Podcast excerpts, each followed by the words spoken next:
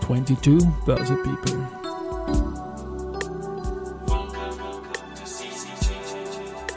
Is now in season 2. Presented by Bader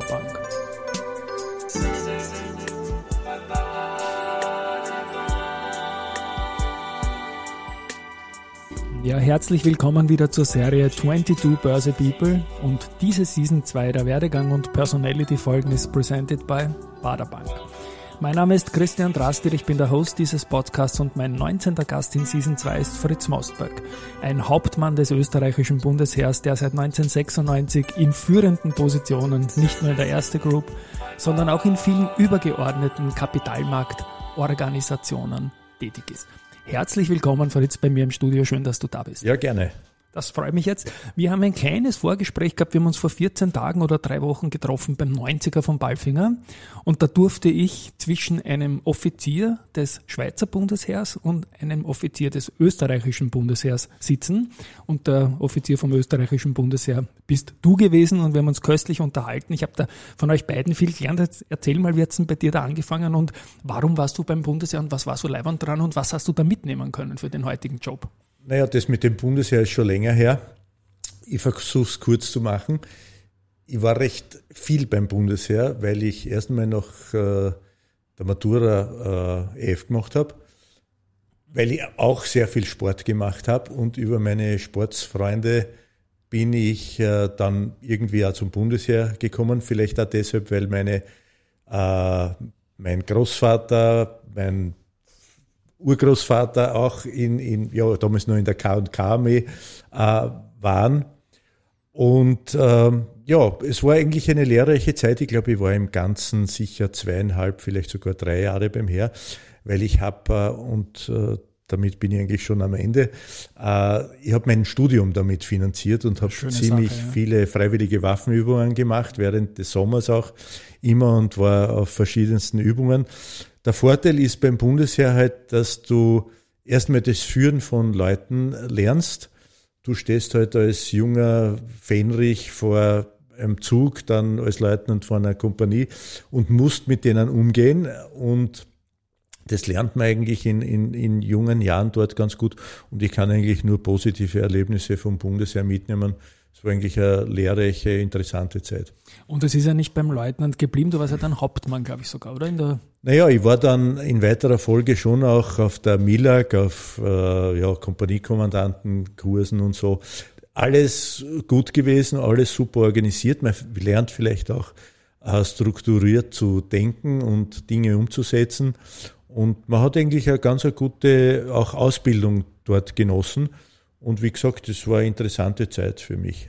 Dann gehe ich noch kurz auf den Sport ein, den du erwähnt hast. Wir haben einen gemeinsamen Sport, haben wir auch besprochen. Tennis ist eine große Liebe. An den Stefan Dörfler, deinen Vorstand, kommen wir beide nicht ganz ran, aber gut waren wir trotzdem beide, oder? Wo hat dich sportlich, in welcher Liga hast du da gespielt, Tennis? Also ich habe sehr, sehr viel Tennis gespielt, mehrere Jahrzehnte in der in Burgenland, auch äh, burgenländische Landesliga. Ich bin aber überhaupt äh, sehr viel, also ich habe nur, nicht nur Tennis gespielt, sondern ich habe ursprünglich einmal Fußball gespielt, dann aber mit 13, glaube ich, auf Tennis gewechselt und das, ich habe dann eigentlich nur mehr Tennis gespielt. Äh, ich bin aber sehr viel Ski gefahren, ich segel. Vielleicht mache ich zu viel Sport in unterschiedlichen Sportarten und kann deswegen nichts wirklich profimäßig gut, aber, aber Segeln und Tennis spielen und Skifahren tue ich heute noch. War hier nicht der militärische Fünfkampf für dich irgendwann ein Thema?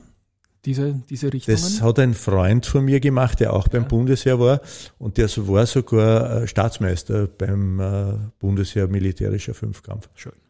Na gut, dann komme ich zum Studium, 80er Jahre, zuerst an der Uni, dann an der Wirtschaftsuni, da ganz in der Nähe bei mir im 9. Bezirk. Was hast du da studiert? Was waren da deine Richtungen? Also ursprünglich habe ich Volkswirtschaft studiert, also ich habe mich äh, Volkswirtschaft auf der Hauptuni äh, eingeschrieben habe aber dann parallel dazu auch äh, WU gemacht. Und ja, mein Vater hat gemeint, äh, Volkswirtschaft auf der Hauptuni ist nicht das Richtige. Ich sollte, WU ist alles ganz was anderes und Welthandel, okay, super. Und daher habe ich Welthandel dann fertig gemacht. Aber ich habe den ersten Studienabschnitt auch äh, VWL auf der, auf der Uni gemacht. Und wann ist es bei dir losgegangen, in Richtung Kapitalmarkt zu denken, dass das vielleicht eine Profession von dir werden könnte im späteren Berufsleben? Das war auch ganz interessant. Da war ich äh, Ferialpraktikant in der damaligen RZB mhm. beim Peter Brezinschek. Na schön, okay, na gut. Der ein paar Jahre älter ist wie ich. Und so bin ich eigentlich zu, zu Wertpapieren und zu äh, Finanzmärkten, Kapitalmärkten gekommen und habe auch Diplomarbeit geschrieben dann über Wertpapiere. Okay. Und äh, ja, deshalb äh, bin ich dann letztendlich auch in einer Bank gelandet, weil mich das interessiert hat. Es war nur so, dass ich, wie ich mit dem Studium fertig geworden bin, da war gerade der Hype an der Wiener Börse vorbei. Und ich habe mich eigentlich fast überall beworben, habe aber dann, weil alle abgebaut hatten, in dieser Nach-Lilacher Zeit, wie das mhm. Ganze in die andere Richtung gegangen ist, hätte dann äh, in der Länderbank anfangen können Ah, aber da habe ich schon bei der Volksbanken AG äh, kurzfristig unterschrieben gehabt und dann bin ich nicht zum Stefan Zapototzki in die Länderbank gegangen damals, sondern war Zeitl bei der Volksbank, aber nicht lange und dann äh, in der Schöllerbank, Hypovereinsbank und so ging es dann weiter. So ging es dann weiter. Wir lassen mal den Peter Brezinschek schön grüßen. Das wusste ich, an, wusste ich auch nicht von dir. Ist natürlich eine ganz, ganz spannende äh, Facette und letztendlich sicher auch Inspiration gewesen. Dich verbindet man letztendlich mit der Erste Group und dort bist du jetzt, glaube ich, seit, wenn ich richtig rechne, seit mehr als 25 Jahren. Und 1996 ist losgegangen. Was waren da die ersten Funktionen in dieser Bankengruppe? Naja, äh, erstmal war ich ja damals in der Scholler Bank, da habe ich sehr, sehr viel gelernt, weil äh, wir als Scholler Bank Teil des Vereinsbank Research waren in der in München. Und die Vereinsbank war aber schon auch damals mit Sales ziemlich international unterwegs für verschiedenste, ja im Vergleich jetzt. Und ich war da ja auf Roadshow in, in natürlich in München, in, in Frankfurt, in Hamburg sowieso, aber in London. Und wir waren dann auch, wir haben den österreichischen Markt gecovert und waren mit vielen österreichischen Unternehmern damals auch, die schon privatisiert waren, auch mit der ÖRG äh, in all diesen Standorten und es war eine sehr lehrreiche Zeit deshalb, weil äh, damals, wie ich äh, gekommen bin, damals in der Schöllerbank, äh, ein gewisser Dr. Johannes Hadl mhm. von JP Morgan äh, Head of Research geworden ist in München und da habe ich sehr viel gelernt. Und das war so Mitte der 90er dann die Zeit Föstalpine, Böhler von den großen IPOs nämlich. Also an, das war von äh, 91 auf 96, fünf okay. Jahre. Ja. Und ja, genau, das war in dieser Zeit. War in dieser Zeit. Und 1996 dann begonnen bei der Erste Group. Mhm. Und wie schnell ist es dann, ich verbinde dich und ich glaube, der Kapitalmarkt verbindet dich mit Research. Ja. Äh, du bist Head of Research der Erste Group heute. Wie schnell ist es dann in die Richtung Research gegangen innerhalb der Erste Group? War das von Anfang an deine Nein, ich bin ja damals äh, ja, äh, abgeworben worden sozusagen äh, von der ersten österreichischen Sparkasse noch. Äh, aber gleich danach ging es zur Fusion mit der Girokredit. Also ich glaube, ich war bin im Dezember gekommen und im Februar, März hat es schon die Fusion gegeben, ja. quasi die Funktion, ah, die Fusion.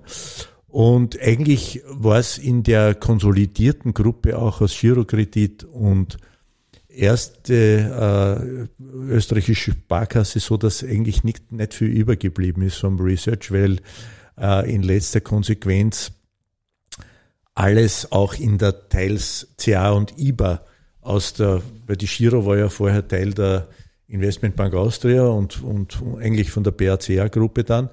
Und wie ich gekommen bin, hat es eigentlich nur eine Einheit in, in Österreich gegeben plus ein ganz ein kleiner Teil äh, über die BRC kommend äh, in Prag.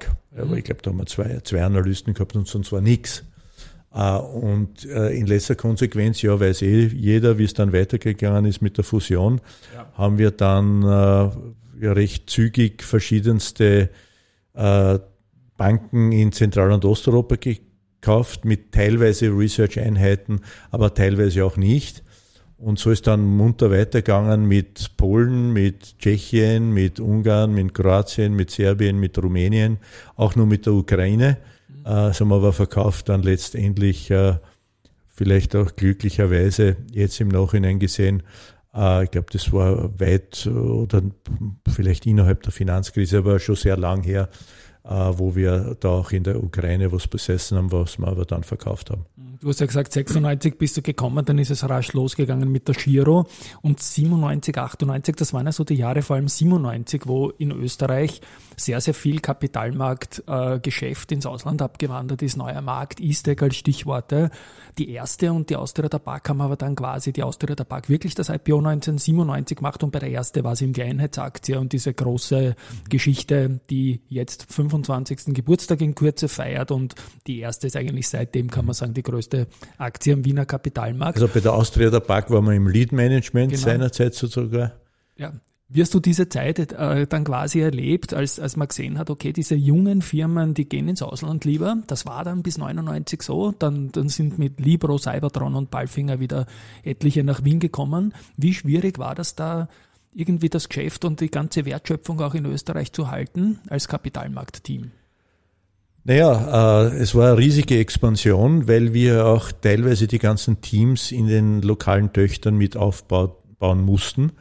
Ähm, weil, wie gesagt, in der verbliebenen erste Giro äh, nicht viel übergeblieben ist. Ja. Und wir uns dann weiterentwickeln mussten. Aber Faktum war, es war vielleicht auch eine ganz eine lustige Zeit, weil alle natürlich in diesem Hype des neuen Marktes versucht haben zu leben.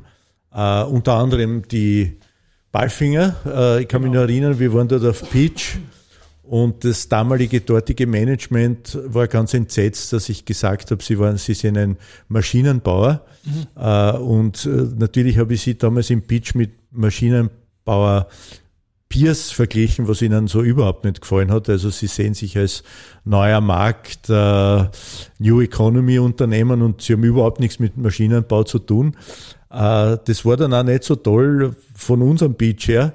Aber Faktum war, dass der neue Markt dann explodiert ist, wie man weiß. Und plötzlich hat das damalige Management auch, kann ich mich erinnern, wie der neue Markt sich in die Luft gesprengt hat. Äh, plötzlich waren sie dann wiederum froh, ein Maschinenbauer zu sein. Äh, und, äh, aber das, wie gesagt, das ist lange her. Das neue Management hatte die Ballfinger ganz anders im Griff und hat sich auch wirklich super weiterentwickelt und äh, enorme Expansion hinter sich. Äh, aber das ist ja auch schon fast 20 Jahre her. Genau, ja. Diese Zeit, wo man sich eben mit diesem neuen Markt äh, Multiples unbedingt vergleichen wollte. Und die Ballfinger, die haben ja damals auch einen deutschen Vorstand gehabt mit Klaus Schutzteller. Insofern war das auch da vielleicht eine Tangente. Aber kommen wir schon wieder zu unseren Stärken zurück. Der New Economy Bereich ist dann relativ rasch gecrashed. Auch die Werte, die wir in Österreich gehabt haben, eine, eine Libro, eine Cybertron und dann ist unsere Stärke des Marktes wieder zurückgekommen, das klassische Brick and Mortar und auch die Financials. Wir haben den Jahrhundertboom in den Nullerjahren gehabt von 2002 bis 2007. ATX von 1000 auf 5000. Wie war diese Zeit und als plötzlich weltweit gefragter Markt und du Head of Research, wie hat sich da dein Job verändert mit internationalen Adressen und alles Mögliche? Naja, das war damals eigentlich eben Zentral- und Osteuropa zu verdanken, dass diese alle auch jetzt noch börsennotierten Firmen davon stark profitierten.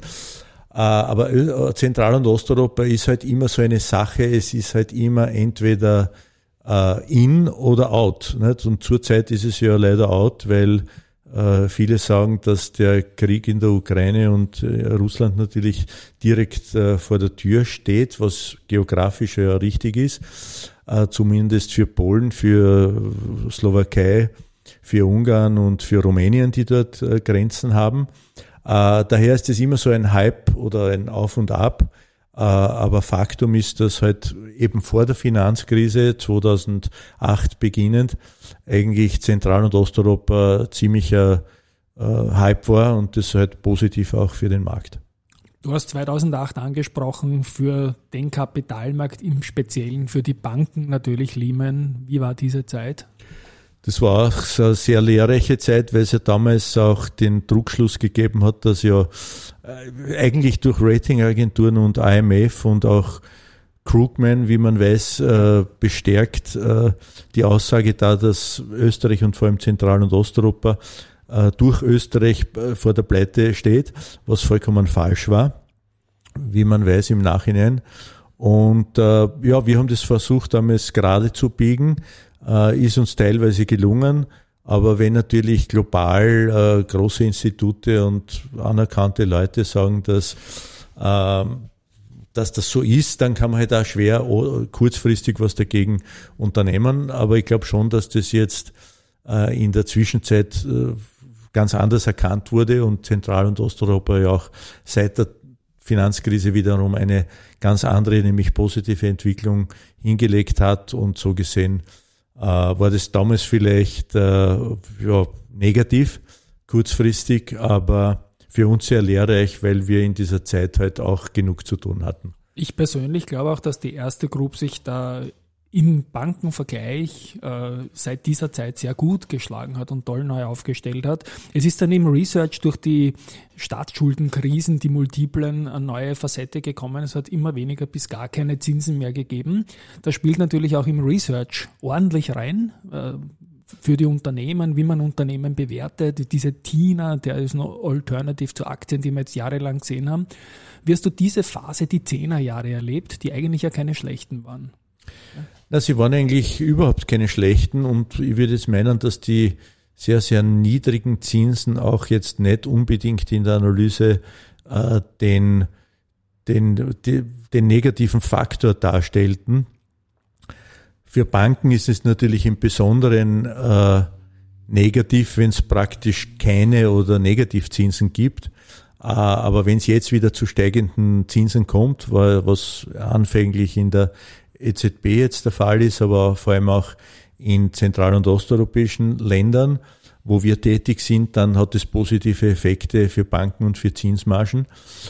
Äh, aber in Summe gesehen waren das durchaus ganz gute Jahre und äh, äh, wir haben, wir haben eigentlich in jeder Phase viel zu tun. Also wir sind laufend auf Roadshow und in der Pandemie physisch natürlich weniger.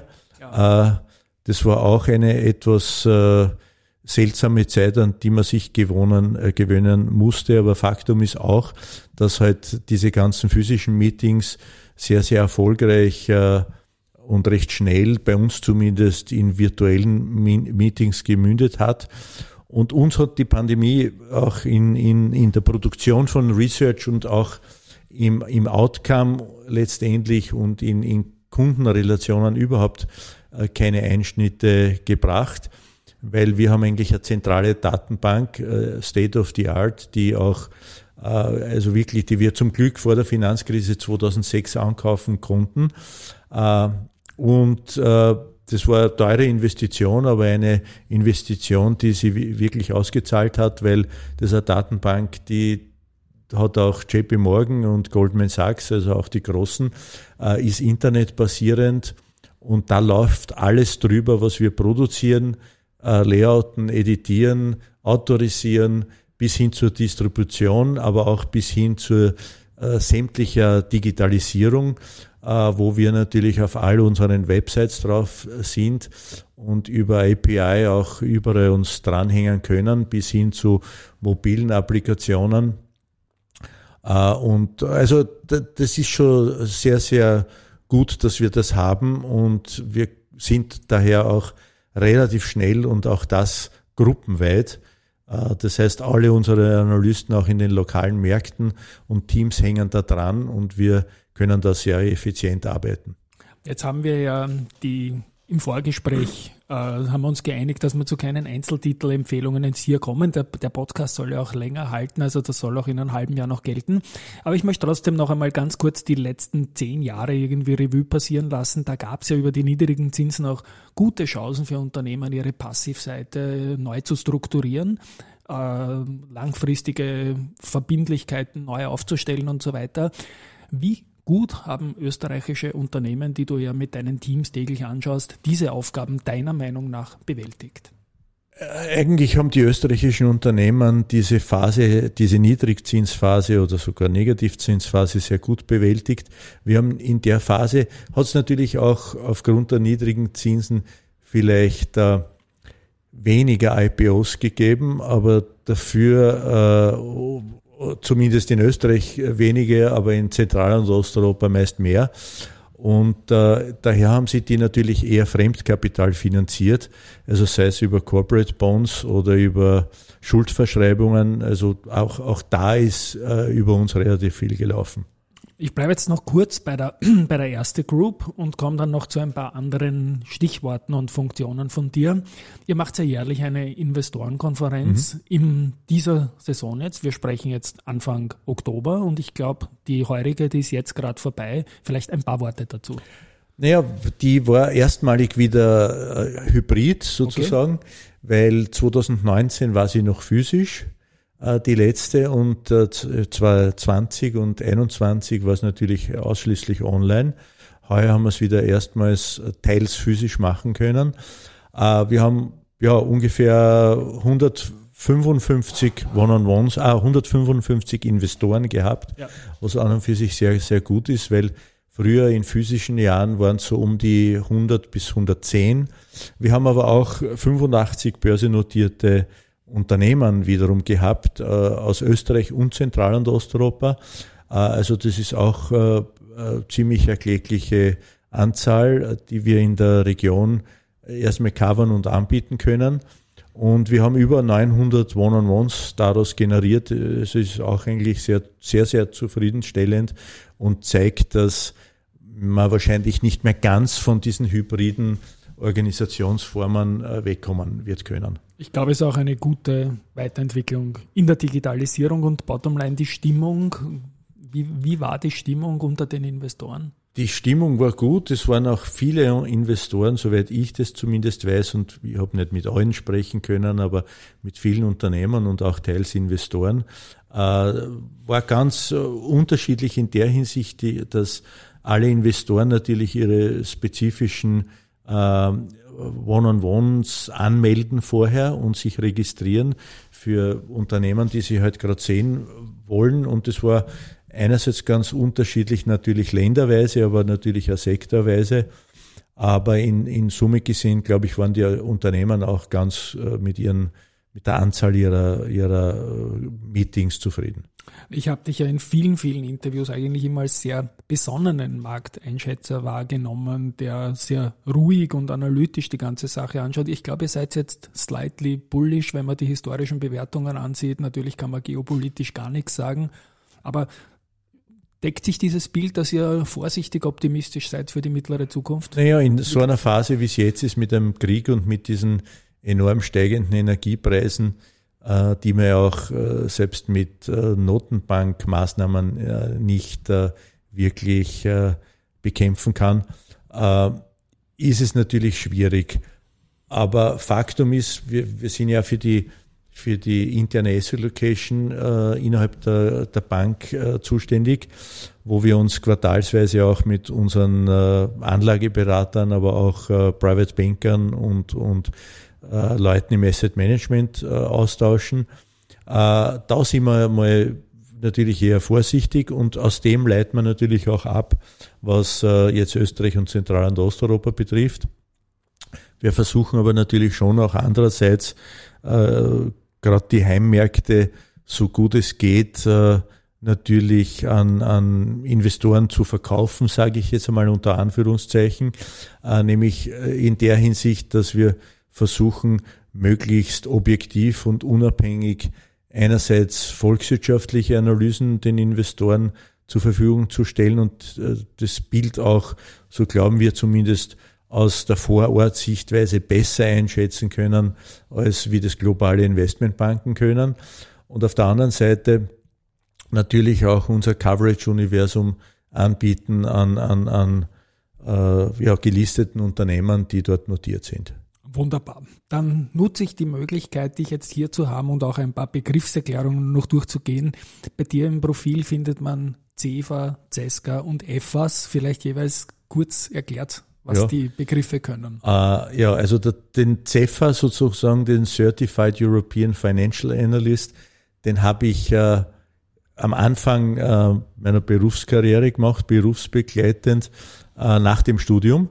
Also das war 90, 91. Da warst du einer der ersten, das richtig, ich, äh, nein, nein, da war ich noch, äh, in der Volksbanken AG Nein, ganz ich meine, zu Beginn. einer der ersten, die CEFA gemacht hat. Ach so, ja, ja, oder? da in ja. Europa, ja. Ja, ich glaube schon. Äh, also das war aber auch eine Ausbildung, die die österreichische ÖVFA, wo ich ja jetzt äh, noch einmal Präsident bin, äh, begleitet hat, aber auch über die EFAS, sprich über den Europäischen Dachverband, angeboten hat. Du bist jetzt Deputy Chairman aktuell, oder? Also in, in der EFAS ja. bin ich jetzt Deputy Chairman, eh auch schon länger. Das ist deshalb vielleicht ganz interessant, weil wir dort schon sehr intensiv auch in diversen Regulierungen äh, und äh, Standardsetzungen äh, eingebunden sind. Also ich sage jetzt nur Stichwort MIFID 2 beispielsweise, aber auch in, in Ausbildung, die wir machen. Und ich würde meinen, dass die EFAS relativ starker europäischer Verband geworden ist in der, in der Zwischenzeit. Wir haben also 17.000 Mitglieder äh, europaweit, die auch alle großen äh, europäischen Staaten inkludiert und äh, sind daher auch stark in der Ausbildung und deswegen habe ich mir gedacht, ich, ich meine, ich war ja auch äh, vor, wann haben wir das gegründet? 2007 dann Chairman von der EFAS Commission on ESG okay. äh, und da haben wir versucht eben damals 2007, äh, also noch vor der Finanzkrise, ESG Mainstream zu machen was es damals nicht war. Und hat das damals schon ESG geheißen? Das hat damals schon oder? ESG okay. geheißen. Also Commission on ESG. Ja. Und wenn man bedenkt, dass damals ungefähr drei Prozent aller Assets under Management weltweit unter Nachhaltigkeitsgesichtspunkten gemanagt waren, jetzt sind es über 40 Prozent, so denke ich, ist uns dieses Mainstream-Vorhaben halbwegs gelungen. Und äh, wir haben auch damals diese, äh, dann in weiterer Folge diese Ausbildung ins Leben gerufen. Also wir wollten auch einen Certified ESG Analysten machen und den habe ich jetzt, wie gesagt, äh, heuer äh, gemacht. Schön. Also von 1990, 91 das letzte Mal jetzt auf äh, 2022 äh, ja, aber es war eine, eine ganz gute äh, neuerliche Erfahrung für mich. Lebenslanges Lernen ist immer ein gutes Motto. CESCA fehlt mir noch, das hat nichts zu tun nein, mit das ist der Certified das ist, ESG ah, das ist das. Okay, gut, das wusste ich nicht. Sorry, das ist auch, der CESCA. Nein, nein, das habe ich nicht gewusst und ist damit auch aufgelöst. Hat natürlich nichts zu tun mit der CESCA, mit der tschechischen Nein. Beteiligung sich auch der, mit G. mit, mit Konrad, die genau. Cesca, Sposchitelner, glaube ich. Und dann noch ganz aktuell, ÖVFA hast du genannt, du bist jetzt wieder, glaube ich, der Chairman oder wie man ja, sagt, der genau. Präsident in Österreich. Ähm, ihr habt gemeinsam mit anderen Stakeholdern vom Wiener Kapitalmarkt auch vor wenigen Tagen ein Positionspapier mit Ideen vorgelegt. Bitte auch da abschließend noch ein paar Sätze. Also wir machen in der ÖVFA eigentlich auch sehr, sehr viel für das, dass wir eigentlich eine kleinere österreichische Vereinigung sind. Wir haben ungefähr 230 äh, individuelle äh, Mitglieder und 40 Corporate Member. Aber Entschuldigung, ist das nicht viel? Es ist eh im Vergleich so, relativ viel und auch, ja. äh, wir sind halt eine Interessensvereinigung für Analysten, für Asset Manager, für alle, die am Kapitalmarkt äh, so tätig sind und äh, bieten eben über die EFAS auch diese, so, diese vorher erwähnten Ausbildungen an. Äh, und wir haben auch unter anderem jetzt dieses Kapitalmarkt, also wir machen sehr, sehr viele Veranstaltungen und haben jetzt auch dieses Kapitalmarkt-Positionspapier mit anderen Interessensvereinigungen vorgestellt sind aber in der Standardsetzung, äh, was die Analyse betrifft, äh, mit ja, verschiedensten Häusern aktiv und haben auch jetzt erst unsere Guidelines für ordnungsgemäße Finanzanalyse mit der FMA wiederum neuerlich abgestimmt. Also solche Sachen machen wir da und wir sind eigentlich eine klassische äh, Interessensvereinigung, die aber auch Ausbildung in Österreich auf internationaler Basis äh, äh, umsetzt.